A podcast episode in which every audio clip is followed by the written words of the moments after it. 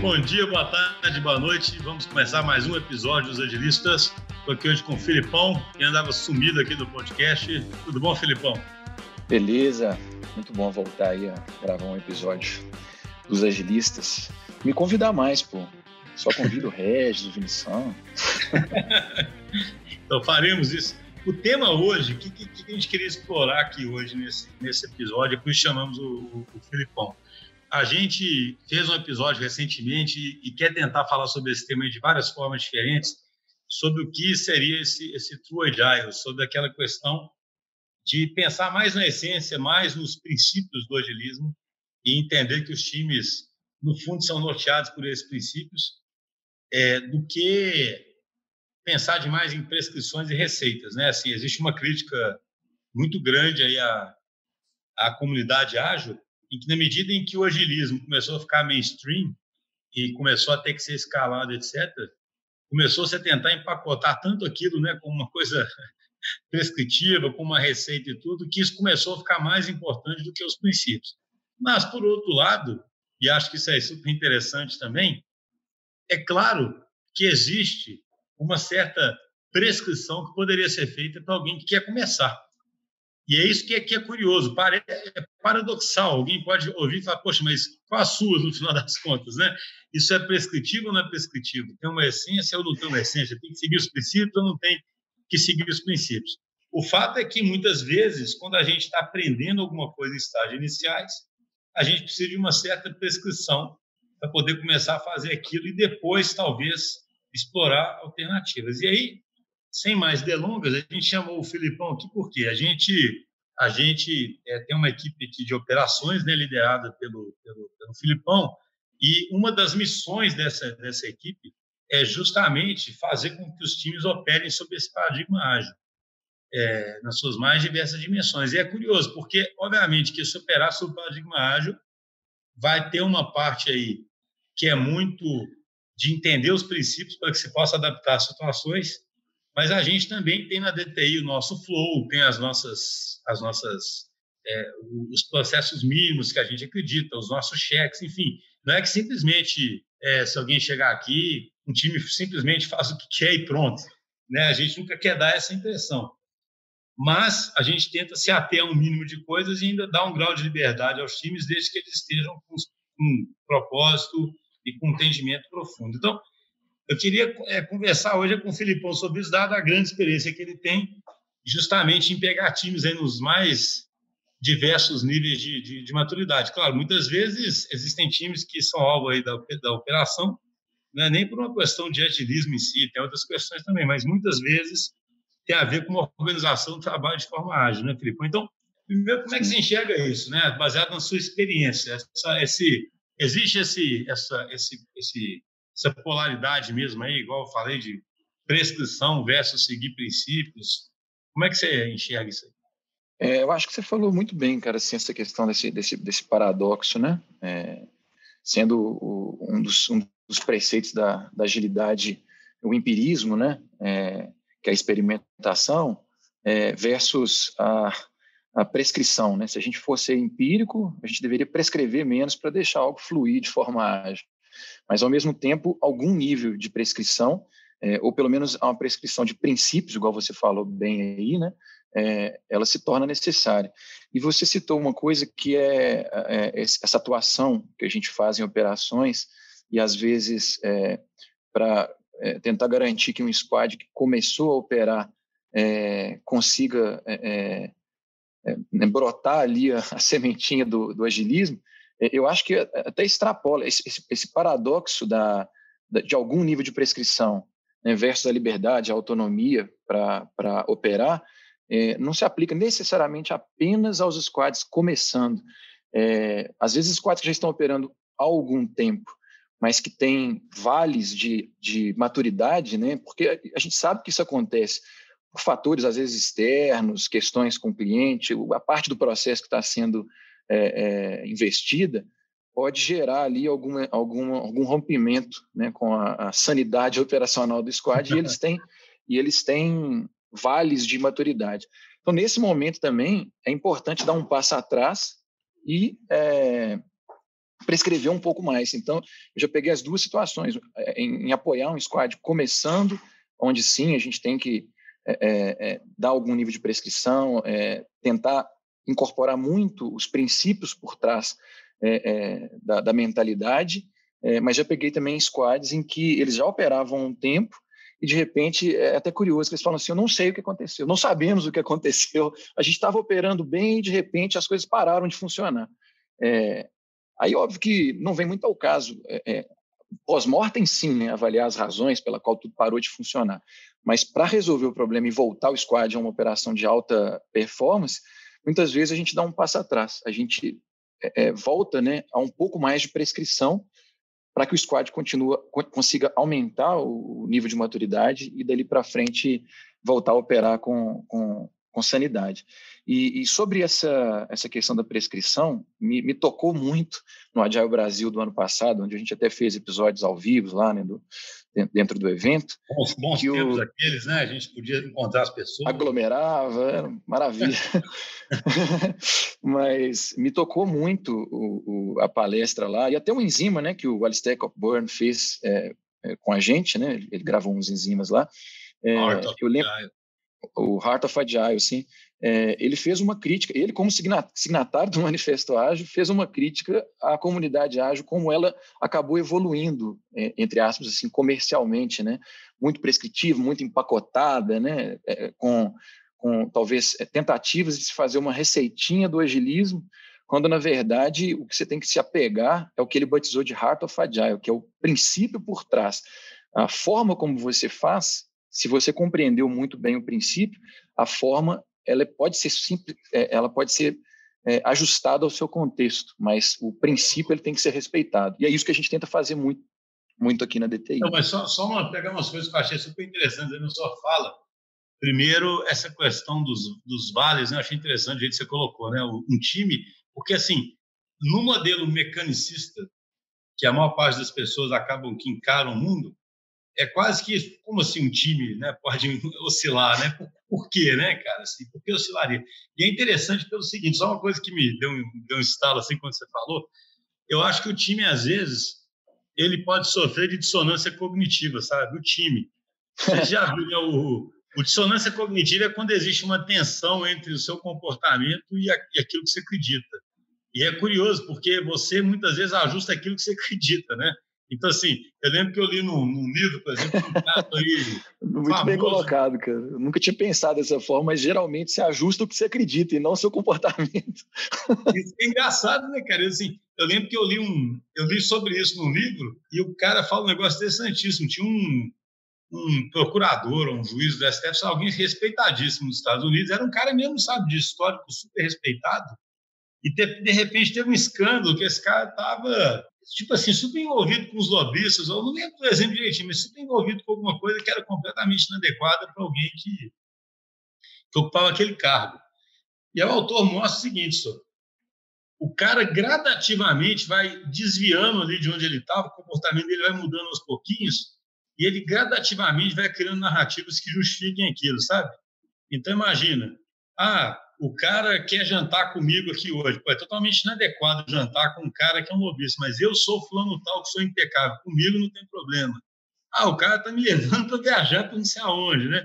E aí, gradativamente, o cara vai torcendo as histórias. Então, eu vejo que alguns times, eles, bem intencionados sempre, às vezes por uma pressão ambiental, por uma pressão do cliente, uma pressão por, por resultado, o que seja, eles vão gradualmente abandonando certos ritos e, e, e se convencendo assim, não, para que reunião diária hoje? Nós estamos aqui do lado um do outro, já conversamos. No fundo, não precisa dessa conversa todo dia. Para quê? Não é? Tem um quesinho de viés da confirmação aí, né? Você, você já percebeu que algo não está certo. E aí o time, de forma subreptícia, vai se afastando, se afastando um pouquinho de cada vez. E aí, de repente, acontece coisas que você observa, que é um vale mesmo, né? Você pega um time e fala, cara, como é que chegou nesse ponto, né, cara? É igual esse juiz que era honesto é. e, que, e que, de repente, está viajando. Eu lembro que era tipo esse cara estava no resort, sabe, com os lobistas. E, e, e todo mundo, e, e, ele mesmo, nem, nem ele saber mais explicar como é que ele chegou lá, sabe? Eu acho que um time chega disso sem, sem entender também o que aconteceu.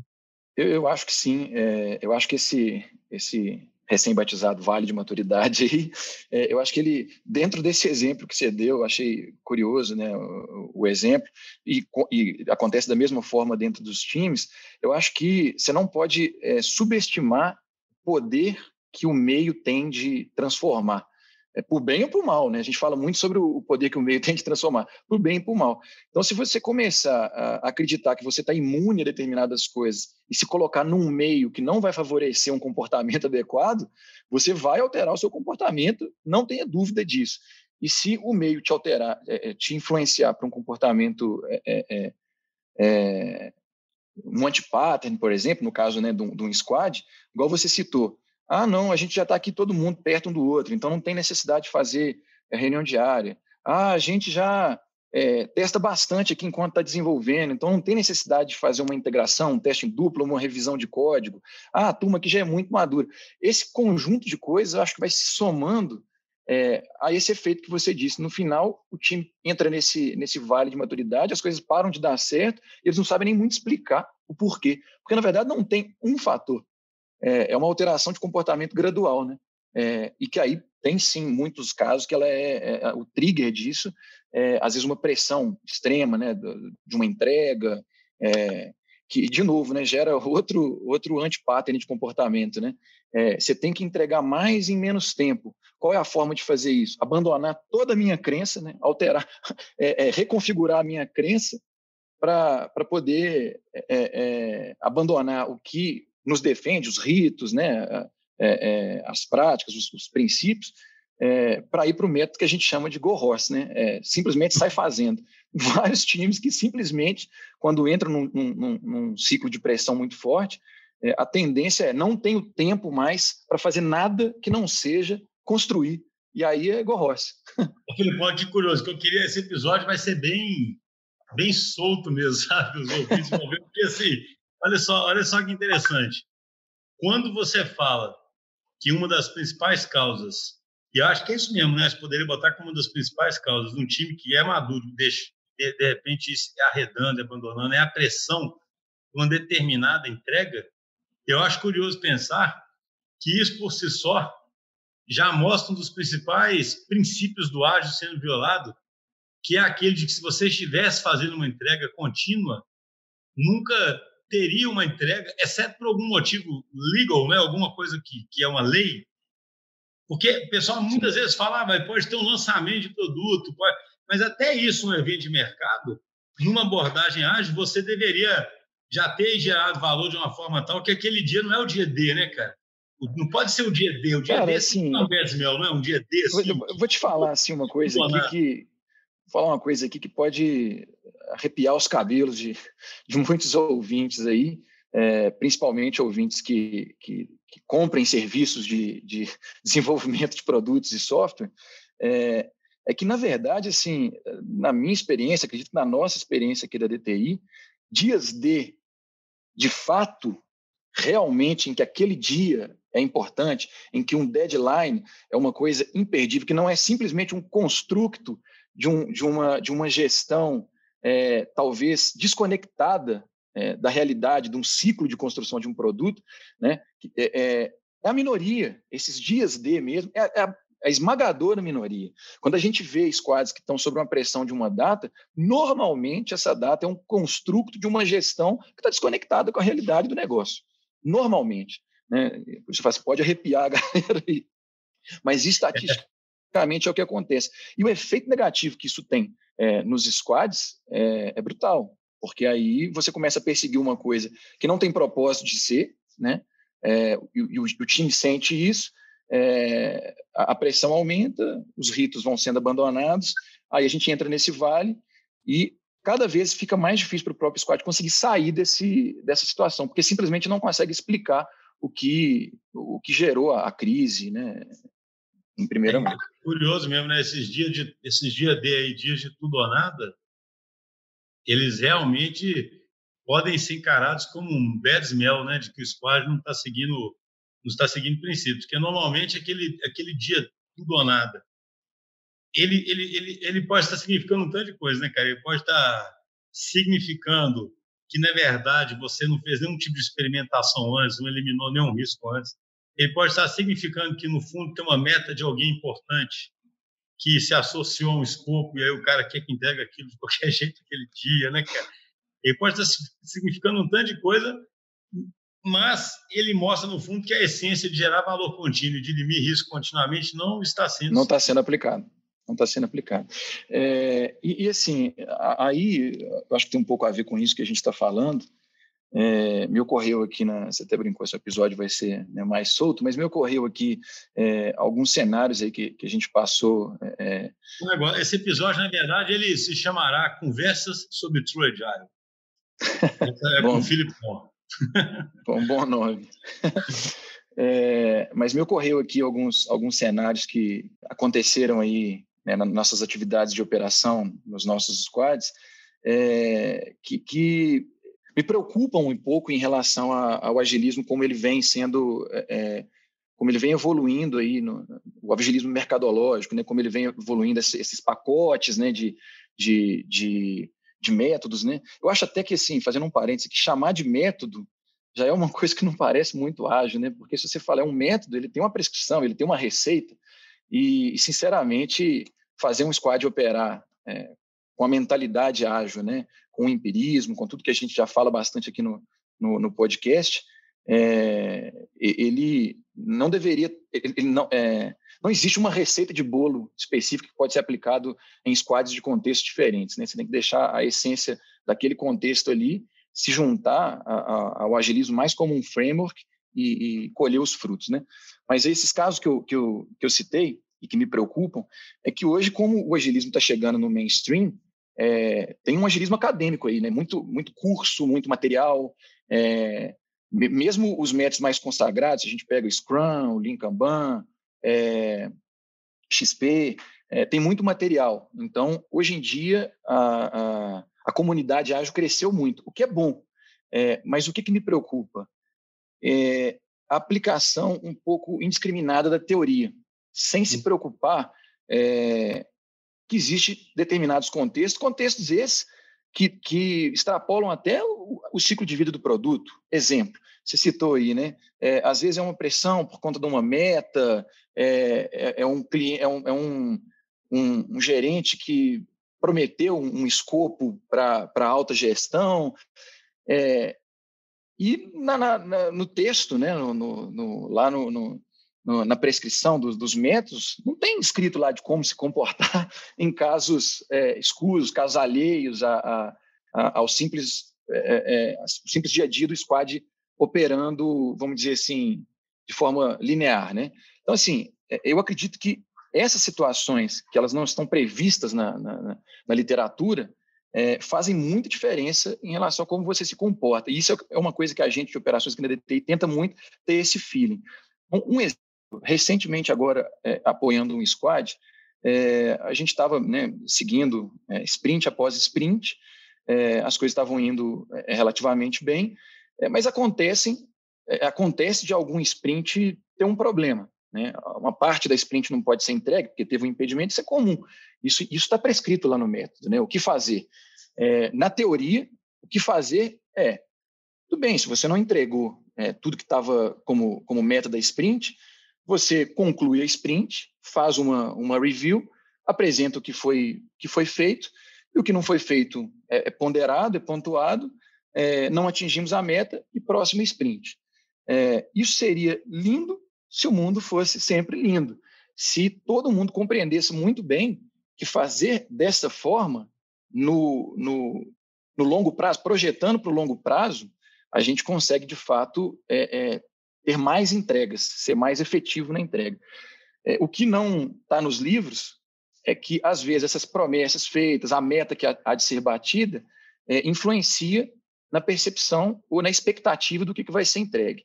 É, então, imagina, nesse caso específico, a expectativa da área de negócio, que não tinha nenhum conhecimento em ágil é, e nenhum comprometimento de que o método ágil de, deveria ser o método utilizado, isso foi uma coisa mais da TI, né? É, geralmente surge, tem surgido de dentro da TI, né? É, tinha, tinha essa expectativa muito alta. E aí é, eu percebi que uma parte lá muito importante é, não ia ficar pronta e sugeri que a gente não terminasse a sprint no dia que estava marcado para review, que a gente estendesse a sprint dois dias. Agora, quem vai arrepiar os cabelos são os agilistas, que vão escutar assim, mas isso não se faz. Você não, não estende é, uma sprint, você acaba a sprint e diz que a meta não foi atendida. É, e aí houve uma pressão muito grande né, do time de agilidade do lado do cliente é, e acabamos terminando a sprint. O efeito foi catastrófico, porque você imagina, quem estava com a expectativa do lado do negócio e que não estava nem um pouco preocupado com o, o, o processo ágil, apenas esperava que algo fosse ser entregue. E aí a gente tentou terminar a sprint antes e mostrar alguma coisa. Só que essa alguma coisa, obviamente, não estava pronta. A ótica de quem não está totalmente imerso no, no, num processo de construção de um produto, o não estar pronto significa o quê? Vocês me entregaram algo de qualidade baixa. Na verdade, nós não entregamos, mas a qualidade percebida foi baixa. E aí é, é, entra naquele, naquele paradigma que eu, que eu comento bastante, acho que já comentei em outros é, episódios. É, o atraso versus a percepção de baixa qualidade. É, no agilismo teórico, é, a gente termina a sprint e, e não entrega o, o conteúdo. Em alguns momentos, eu acho que é importante a gente se desapegar um pouco, entender o contexto, entender os efeitos que isso pode causar e, às vezes, gerar esse atraso, gerar esse, esse apêndice no, no método aí, para que uma pessoa que estava lá com uma expectativa receba, ainda que com um atraso de um, dois dias, é, algo totalmente aderente à expectativa, é, do que a gente tentar ser purista.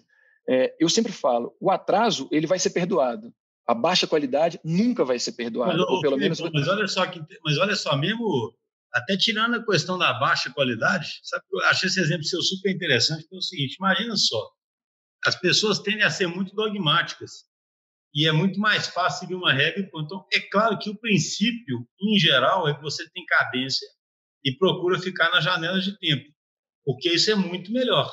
Um time Sim. ganha cadência, um time aprende a entregar sempre naquele, naquele tempo, etc, etc.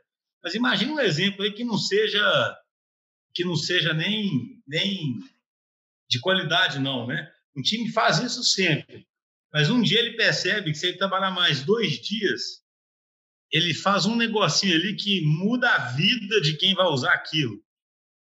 Aí, Por que não fazer? Isso parece, isso parece quase que é uma, um mandamento divino, então, que veio, né? Não, não. Alguém vira e fala, não, está escrito no livro de Não quebrarás a cadência. É, é, não quebra, não, não podemos quebrar nunca a cadência. Isso é a falta de pragmatismo total. A questão é, um time que fizesse isso o tempo todo, ele estaria começando, talvez, a gradativamente arredar para aquele lado que a gente falou que é perigoso.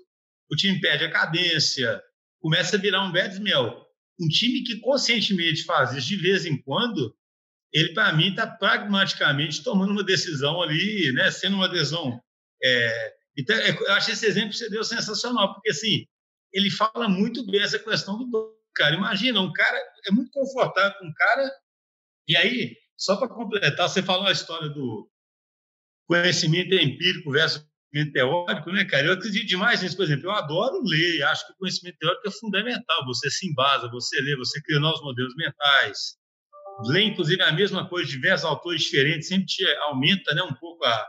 Um cara escreve de um jeito, o outro cara escreve de outro, sabe? Por mais que seja repetitivo aquilo, né? Então, assim, o conhecimento, acho que ele é fundamental. Mas esses conhecimentos, eles são é, completamente base empírica para consolidar mesmo, né? Por exemplo, eu vejo a DTI, que hoje a gente fala muito, só para dar esse exemplo, tá? para a gente voltar e tudo, mas a gente fala muito que a nossa estrutura é orgânica.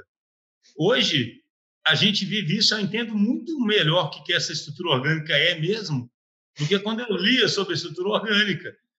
Ela parecia só uma metáfora um tempo atrás, legalzinha, e às vezes eu ficava até meio cético, né? O que é isso? E hoje, quando você vê a empresa quase como um negócio vivo mesmo, adaptando, você começa a entender melhor o que é o orgânico, você vive aquilo, né, cara? Então, assim, você viver aquilo que você você praticar aquilo que você estuda é. e ter feedback, etc., é fundamental, né, cara?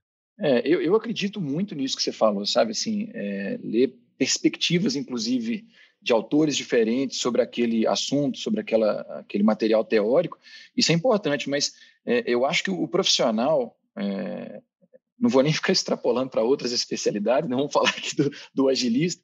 O profissional ele tem que entender é, é, e tem que aceitar que isso é uma base de ferramentas para ele aplicar na realidade. E a realidade é empírica, ponto final. E assim, isso está inclusive, se a gente está falando do que está escrito, lá no, no, no Scrum Guide, está escrito isso, inclusive, né? Que não se deve, não vou lembrar as palavras corretas, mas é que não se deve subestimar o poder do empirismo. Então, mesmo aonde está prescrito as técnicas, é, ainda é dito. O empirismo é importante. Então, peraí, é, de certa forma, então, eu não estou subvertendo o Scrum, né? Se eu esticar a, a sprint em, duas, em dois dias, quando isso é justificável. Mas você falou uma coisa importantíssima. A questão é saber compreender o quando essa, essa, esse ajuste ele é justificável e faz e tem razão de ser, e quando ele virou simplesmente uma muleta para o time. Então, quando eu, é, é, ajudando um time, acompanhando um time, é, ajudo o time a tomar esse tipo de decisão, ela não vem é, de graça. Ela vem acompanhada de um pequeno sermão de que isso é um mecanismo que a gente adotou porque a gente extrapolou o contexto que aquela entrega é, vai afetar. Nesse caso que eu dei o exemplo, é, a pessoa lá que tinha expectativa é, acabou por ficar muito insatisfeito com uma entrega é, é, incompleta que um dia a mais, dois dias a mais, teria evitado uma sequência de fatores que causou uma crise muito grande nessa squad por insatisfação de uma pessoa. Então, assim, é, seguir o dogma, igual você colocou, foi uma decisão péssima, porque desconsiderou a necessidade de ser empírico, porque estava tudo gritando lá na cara da gente que isso não era a melhor opção, que isso ia acontecer. Né? Agora, adianta você virar para essa pessoa que está com a expectativa, levar lá o Scrum Guide, levar lá o manifesto e falar: veja bem, o que está escrito aqui que, a gente não poderia fazer isso. Ele ia falar assim: tudo bem, cara, padre, pouco me importa. Você Eu quero a minha entrega. Um assim, você falou antes aí sobre um outro negócio que é um bad smell terrível, né? Já que nós estamos falando do, do True Agile, assim, né? É, não tem jeito de ser True Agile se o negócio, na verdade, não comprou, porque a TI que comprou, sabe? Igual você falou, né? Assim, é. Nunca vai ser True, porque o True Agile, assim, é, é justamente o negócio e TI juntos, né, cara? É todo mundo do mesmo jogo, né? Isso aí já é o começo da derrota, né? Tipo, é. ainda é, é o negócio esse, esse terceirizando, né, cara, uma caixa preta ali e, e cobrando um resultado, né? É, esse exemplo que, que eu dei aqui, infelizmente, ele é um, é, ele não faz parte do True Agile. Ele, ele é, é mais aquela relação abusiva que a gente cita muito, né? É, a expectativa é de um jeito, aí a, a tecnologia se comporta de outro, é, com, a, com a relação abusiva, cada um apontando na direção contrária com a mesma intensidade, né? É, mas então, assim, o, o, que eu tenho, o que eu tenho me preocupado muito e, e a gente tem trazido isso, é, inclusive para dentro de casa, porque eu acho que nem a gente que respira é, agilismo o tempo todo está imune a esses vieses, não, assim, de, de ser mais dogmático algumas coisas, né? É, eu mesmo já fui muito, assim, eu entusiasta que sou do, do assunto, fico lendo, fico lendo, fico lendo, a gente acaba às vezes querendo quase ipsis literis o que foi lido. É, mas estou melhorando. é, mas o que eu quero dizer da gente estar tá trazendo isso para a nossa estrutura orgânica? Né? É, houve um tempo aqui na DTI que a gente é, acreditava muito, é, é, a gente ainda acredita muito forte naquela, naquela estrutura do churrari, né? que é, é são três palavrinhas em japonês, né? o shu é siga uma regra, o ha é quebre com a regra, e o ri é se torne a regra. Isso é espetacular porque realmente ajuda muito bem a gente a montar um modelo de maturidade dos squads, aonde de início você segue um pouco de prescrição, você vai quebrando essa prescrição, adaptando a sua realidade, e depois você cria novas práticas, novos métodos. Né? Isso, para mim, é fantástico e eu continuo acreditando é, muito fortemente nisso. É, no entanto, mesmo na, na, na, parte de seguir a regra, eu, vamos dizer assim, eu melhorei um pouco minha forma de entender isso, sabe? É, na DTI, a gente criou aqui uma, uma ferramenta a ferramenta das ferramentas, vamos dizer assim, né? uma ferramenta que a gente batizou de Operations Canvas, que acredito que já foi citado em outros episódios aí do, dos agilistas, que, na minha visão, foi um, um, uma, uma, epifania assim, em relação ao, ao seguir a regra, à prescrição. É, esse Operations Canvas, ele é um canvas, como outros que se conhecem no mercado de business, é, e que nesse, é, no Canvas estão é, é, representados princípios, né, os princípios que devem ser seguidos. Esse, sim, é, é, são os princípios que o Shu tem que garantir que sejam seguidos. Né? É, eu sempre brinco com os squads. Vocês vão preencher aqui o Operations Canvas, é, os princípios vocês não podem negar. É, é, inaceitável você dizer que não vai seguir um princípio. Os Agora, são inegociáveis, né? São inegociáveis. Agora, a forma como você vai cumprir um determinado princípio, isso é obviamente negociável e tem que ser negociável, até porque não sou eu, em operações centralizadas da DTI, que tenho a melhor resposta de como se fazer algo para um squad que tem todo o contexto do cliente. Então, é, realizar determinada é, é, atuação dentro de um princípio é, passa a ser uma escolha do squad, a forma A ou a forma B. O que, que a gente tem trazido para os nossos squads é o que a gente chamou de arsenal. Então, assim, você está em dúvida, você não sabe, você ainda está muito no princípio do Chu. Então, aqui, ó, tem uma gama de opções para esse princípio aqui. Você pode escolher uma que parece mais adequada ao seu contexto e segui-la. Mas sinta-se livre para inventar também algo novo. Ah, então eu fiz meu Operations Canvas, defini as formas mais adequadas, estou ok, agora é só operar? Obviamente que não, porque você tem que monitorar constantemente se aquela escolha que você fez para atender aquele princípio está de fato atendendo o princípio. Porque senão você está só seguindo novamente uma coisa burra, está usando uma ferramenta é, e não está atingindo o, o, princípio. E isso faz muita diferença. O contexto do cliente, a maturidade do squad, senioridade e tudo mais. Mas veja bem, eu, assim, eu acho interessante, né, como você falou, por exemplo, um cara só, só tem chance de deixar de ser dogmático se ele enfrenta o mundo real, sabe? Né? Assim, enquanto o cara não enfrenta o mundo real e fica só, só lendo as teorias, etc., ele não tem feedback, né? A verdade é essa, ele não, ele não tendo feedback, ele só pode falar o que está no livro, né, cara? Porque, tipo assim, ele, aquilo é a verdade mesmo, né? Aquilo só passa a não ser verdade quando ele pratica e vê que o mundo está ali e que o ser humano modela o mundo, mas o mundo está ali, né, cara? Né? O mundo está ali, pronto, né? Mas o, é. o que eu acho interessante é assim, só para deixar uma coisa bem, bem clara aqui, que eu acho que você pensa igual, mas e se não pensa, nós vamos conversando, né? É assim, não tem jeito, assim, quando você fala assim, eu tenho que fazer um operation canvas, eu posso tomar decisões de como fazer com que certos propósitos estejam sendo realmente seguidos, é claro que isso tem que ser sob orientação de alguém experiente.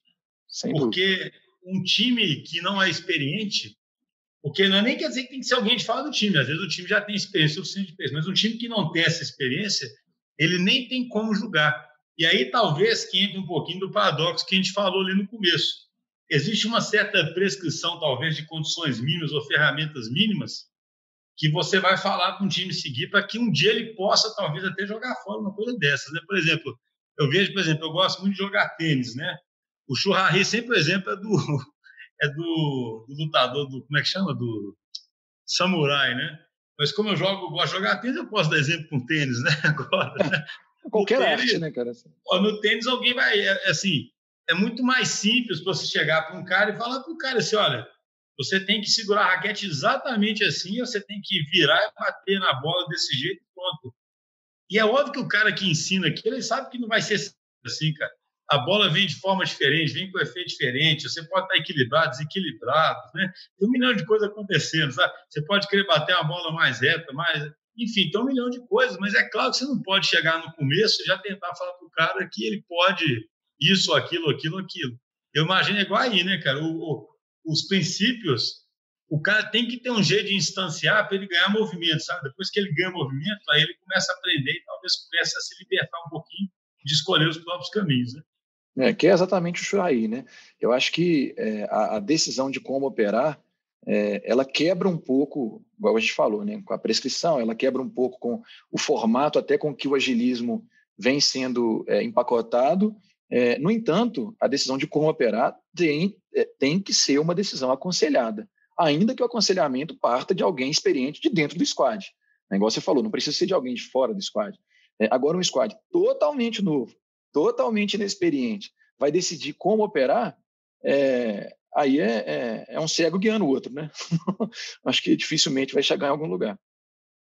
E agora eu fico pensando então, né, cara? É como se fosse assim: não é que não possa haver prescrições, podem haver prescrições mínimas, mas que podem estar sob júdice, né? Durante, não podem ser dogmas eternos, né? Porque é o exemplo que a gente deu da cadência aí, sabe? Porque, assim, isso você falou, lembra? A gente já teve exemplos aqui na empresa, e esse aqui, gente, quando a gente fala isso, até para quem ouve entende, não é uma questão de simplesmente estar tá criticando o outro, o exemplo, não. Nós estamos tentando só mostrar o contraste entre as coisas. Então, por exemplo, eu já vi coisas do tipo assim: alguém lê um livro de design sprint, e aí tem uma certa sequência que o livro recomenda. Poxa, aí você começa ali uma dinâmica de design sprint, e você não consegue seguir aquela sequência por N motivos que aconteceu ali. Mas alguém vai olhar para aquilo e vai, cara, mas no livro design sprint manda que agora seja isso. Mas você fala, cara, mas não vamos conseguir fazer isso, pô. Né? Assim, acontece, né? Então, isso, assim, não, isso, isso, aconteceu, inclusive, comigo, conduzindo o design sprint.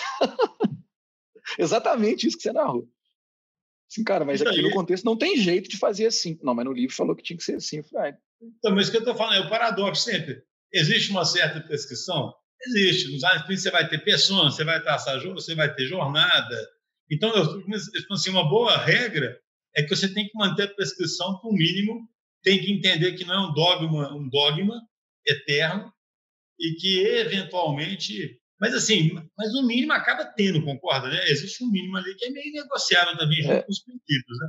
Sem dúvida. É, olha só que curioso, assim, né? Acho que quem estiver ouvindo esse episódio pode chegar à conclusão e falar assim: esses caras são doidos, cara. Tem hora que eles falam que tem que ter prescrição, mas tem hora que a prescrição tem que ser mínima, ou, ou a autonomia é mais importante. Então, assim, é, é realmente é, é, é uma coisa é, ambígua, né? Pela definição do que a gente faz, cara. O que a gente faz é de, é, é de, é de, é de natureza ambígua, complexa e tudo mais, né? O mundinho VUCA que a gente sempre fala. É, e aí, a epifania do Operations Canvas é, é justamente isso. Por ser tão ambíguo, a prescrição, a não prescrição, a autonomia, o aconselhamento, o mínimo de prescrição, mas tem que ter, não tem que ter, é, o, o, esse, essa epifania com Operations Canvas foi é, então, vamos fazer algo que a gente documente a forma como a gente opera, mas garanta que isso aqui é vivo que pode alterar, que pode alterar é, é, de uma sprint para outra. E às vezes tem que alterar, porque às vezes a, a forma como foi definido ou aquela prescrição não teve o resultado é, é, esperado. Né? O, o input e o output que estava escrito no livro, você pôs o mesmo input, rodou o mesmo processo. Aí você falou assim, ó, o output não foi igual estava é, escrito no livro. Eu não sei se fica claro, claro para todo mundo está ouvindo, o que acho que é o poder desse canvas é que ele faz com que as coisas aconteçam de forma refletida, né? Então, assim, uma, uma coisa Exatamente é a pessoa não tá, ela não está seguindo um princípio porque ela esqueceu do princípio, porque ela não entende o princípio, ou seja, Outra coisa é a pessoa fez uma reflexão. Deliberadamente decidiu. Dela, é, baseada na experiência, no contexto, numa série de variáveis, e deliberadamente registrou. Pelo que a gente entende, aqui é melhor fazer desse jeito. E, e vamos ver se vai dar certo. E se esse é o caminho mesmo. Isso é. Isso quebra, primeiro, você usar uma ferramenta cegamente, ou segundo, simplesmente atuar irrefletidamente. É porque, assim, no fundo, cara, tudo isso que a gente fala, por isso que tem esse nível de ambiguidade grande, o time age, no fundo, é aquele time que aprende continuamente. Né? Assim, ele está aprendendo. Deve, deve ser, é, é isso, né, cara? Ele está aprendendo, inclusive, isso, né? Se ele está é, exagerando em seguir os princípios, se ele está exagerando ou não na prescrição, se ele está prescrevendo de menos, né? Devia estar tá prescrevendo demais. Isso é curioso. No fundo, ele está sempre aprendendo porque ele está sempre tentando achar ali o, o, o lugar certo. É, e para os agilistas assim, que estão nos ouvindo, aqueles que, que começaram agora, né, atuar em poucos squads, e, e, mesmo aqueles que já atuam há mais tempo, é aceitar uma realidade é, é inexorável. Os squads não vão funcionar do mesmo jeito. A experiência que você teve no squad A, num contexto A, se você tentar replicar literalmente tudo que você fez naquele primeiro squad, num segundo squad com um contexto diferente, a chance do resultado não ser o mesmo é grande, porque existe uma coisa muito importante, que é o contexto de cada, de cada situação. É, então, isso que é um pouco a, a, a, crítica que eu comecei lá no, no início do episódio. Né? É, o agilista ele tem que aceitar que o que está escrito, o método, as ferramentas, vão ser nada mais do que ferramentas é, que, devam, que devem ser usadas, adaptadas ao contexto. É, e aquele papo de tipo assim, não, mas no outro squad eu fazia assim. Tá bom, mas isso foi no outro squad. Esse squad aqui tem outro contexto. As pessoas no squad são outras, elas respondem de outra forma, é, a forma como elas se comunicam é diferente. Então, é, é, vários ritos, várias práticas têm que ser adaptadas. Né? Não, não, gente, assim, estamos chegando ao final. Achei que foi, gostei muito do, da, dessa conversa nossa, Felipão. Assim, eu acho que isso, é igual você falou, pode ter um efeito bom ou ruim. Algumas pessoas podem ficar irritadas porque justamente falam, poxa, esses caras, eu queria uma prescrição, né? queria uma qual a conclusão, mas eu acho eu acho curioso, cara, porque por exemplo, eu estava lendo outro dia sobre o Kainevin de novo, né, que é o, o hum. framework lá para tratar de problemas complexos, e o autor bota como, como algumas das características do Kainevin ele ser coisa que você acabou de falar aqui agora. Então, ele fala, por exemplo, que o Kainevin é context-bound, ou seja, ele é, completamente total. ligado ao contexto. E outra coisa que eu esqueci o nome bonito que ele usa, mas que é muito melhor que quem está envolvido no problema é que descubra dentro daquele contexto o que fazer, entendeu? Que isso é muito mais legítimo. Sem dúvida.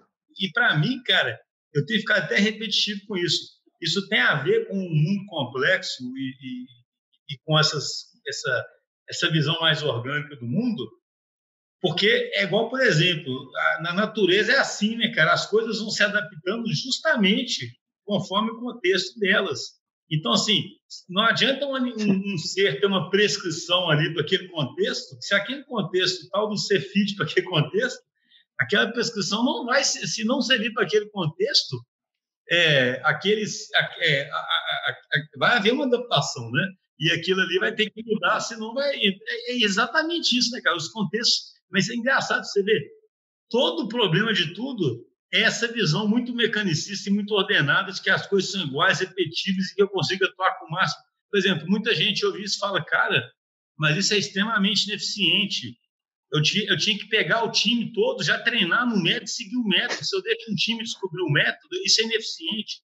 É porque isso se despreza o contexto de cada um. Contexto esse que, inclusive, depende do não só do problema que o time está resolvendo, da particular configuração daquele time naquele momento. As pessoas que estão ali, né? Cara, cara? eu e falo isso demais. Né? É, tem uma, uma, uma, uma, métrica assim muito simples utilizada assim todo mundo já trabalhou no squad e fala ah, qual é a capacidade ou a velocidade desse time é, uma coisa para mim que eu acho assim absurda absurda é situações em que um time tem determinada configuração aí tem uma determinada velocidade é, isso é só uma das, das várias coisas que, que o contexto do, do time é, altera, né? Mas então, assim, tem um time de três pessoas, eles têm determinada é, é, velocidade. Aí, por uma razão, é, a pessoa ali saiu da empresa e tal, o time se alterou, pôs uma pessoa nova. Eles mantêm a mesma velocidade. Não, tem cabimento isso. É outro time. O contexto mudou completamente. É óbvio que você tem que reconfigurar algumas variáveis. Você tem que é, é, revisitar, você tem que medir novamente algumas, é, é algumas variáveis que vão ser é, é, carregadas junto com aquele time. Então, e aí, e aí é aquela história, né? Resiliência, o pessoal adora falar, é isso, né, cara? Antifragilidade é isso, sabe? É um time que no momento que ele aprendeu a aprender, ele vai mudando de configuração, o contexto vai mudando, e ele vai conseguindo tirar lições e, e rapidamente se adaptar. Um time que está com tudo já dado e prescrito, não adapta. Cara, muito Exatamente. bom, nosso tempo estourou aqui, espero que que essas espero ter, que a gente consiga ter trazido boas boas provocações nessa nessa conversa aí sobre o espírito do True Agile, porque ele viola realmente esses dogmas nossos, essa necessidade nossa de, de ter ordem, necessidade de achar um caminho claro, de ter controle de tudo. Mas é isso aí, né, cara? O mundo é isso aí. Abração, Felipe. Valeu, Schuster. Obrigado aí. Boa tarde, bom dia, boa tarde, boa noite.